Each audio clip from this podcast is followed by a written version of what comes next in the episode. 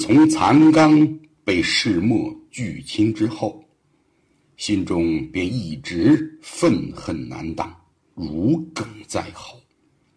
虽每日仍和士卒们外出狩猎，但再也不尽心尽力了。每日里就是浪荡敷衍。这一天，不周山下寒暑河边传来了裂天长吼，震得木山和石山都倒了三倒。那吼声一声紧似一声。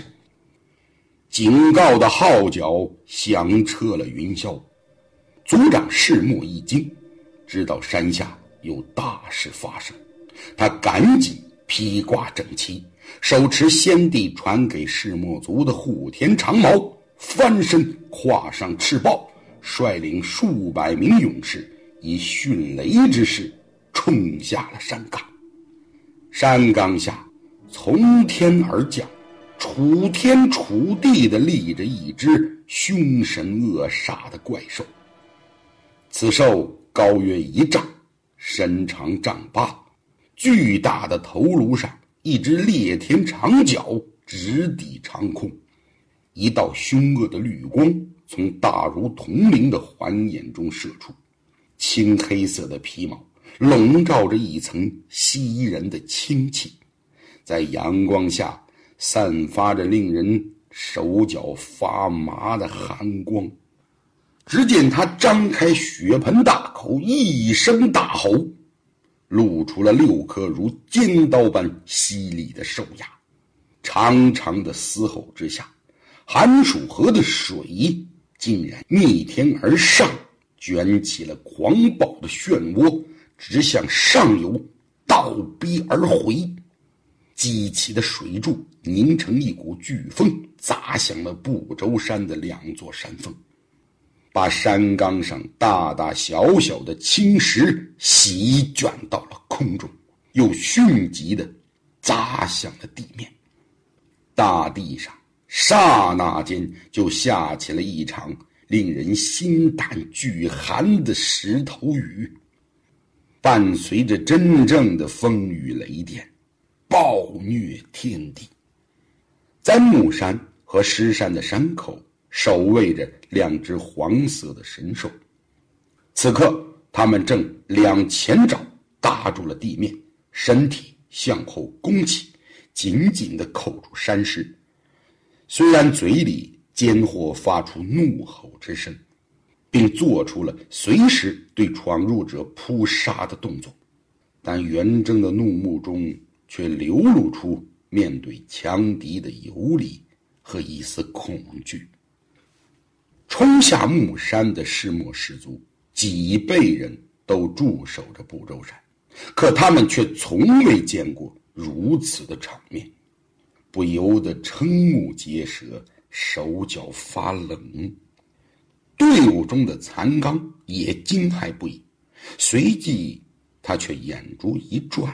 已经有了计较，望了一眼赤焰神豹上的世木，嘴角露出一丝阴恻恻的冷笑。世墨也被这凶兽暴虐的神力所震慑，他仔细审视了片刻，心头突然一震。不好，这惊天凶兽是烈天寺。这烈天寺。本居西海之滨，却何故来此呢？世墨护天长矛一指凶兽，喝道：“大胆裂天寺，这里是不周山天地禁地，岂是你来之处？快快回你的西海之滨，恕而无罪。”可裂天寺不为所动，一声嘶吼，声动四野。四条粗壮的巨腿向前一跃，整个庞大的身体竟然腾空而起，环眼中射出凶恶的青光，似两道犹如实质的冰冷水柱。头上一只裂天长角如一道凌空闪电一般，他向着世墨和众人就冲刺了过来。世墨。不慌不乱，大吼一声：“列阵！”只见众士卒唰的一下向八方散开，列天寿一扑不中，正好落入了阵中。这一落，如响雷砸中地面一般，威势惊人，激起了漫天的黄沙往四周肆虐。这时，八方号角响起，训练有素的勇士们形成了八个方队，在号角声中迅速合拢。前排的勇士盾牌高高举起，后一排的勇士一排排的箭雨排山倒海般的射向了烈天寺。怎知这烈天寺毫不畏惧，漫天的箭雨落在他身上，居然都被厚厚的皮毛砰砰砰的弹落地上。世墨看得真切，不由得吃惊非笑，心中暗道。这烈天寺果然厉害，皮毛竟如天然的护甲，不惧箭雨。好，今天我就让你见识见识我世墨族的本领。只见世墨向着天空长矛一摆，发出了指令。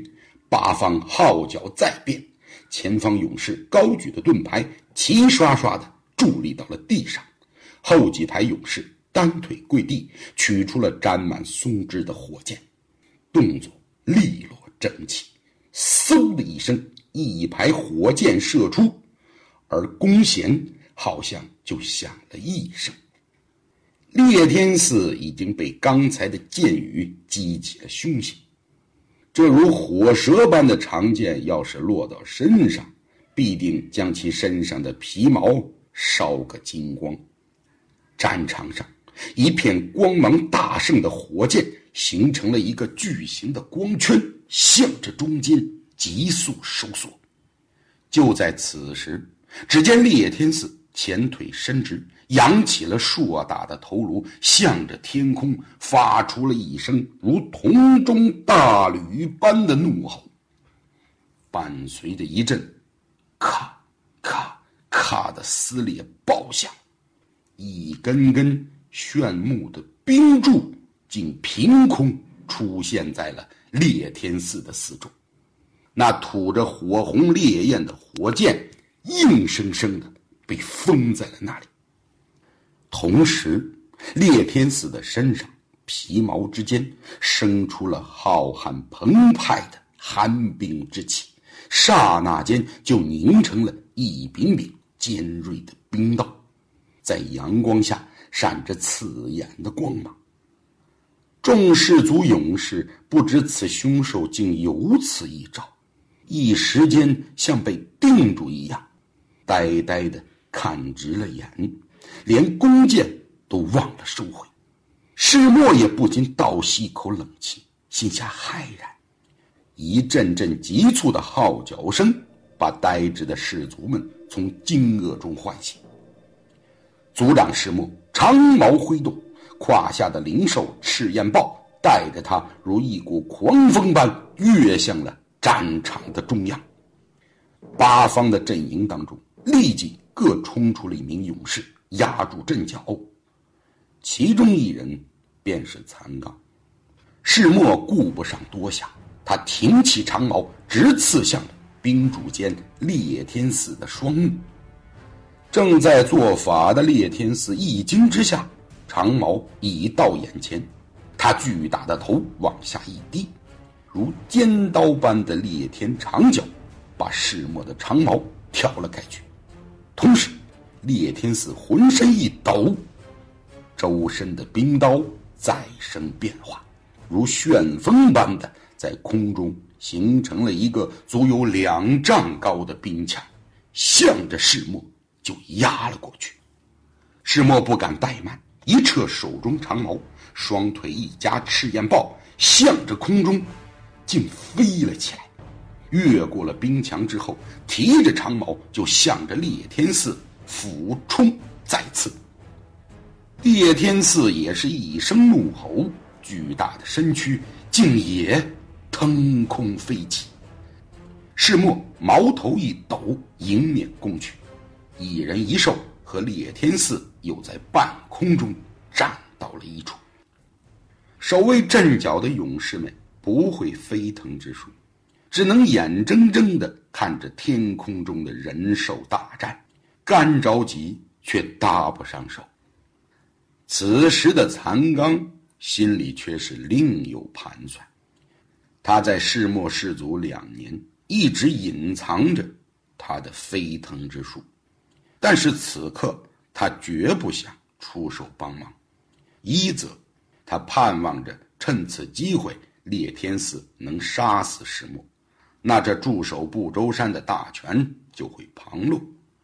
凭他残刚的本事，这部族上下。除了世末，没人能入他的眼。这样一来，不但氏族的大权会落到自己手上，而那个小美人儿也顺理成章就到手了。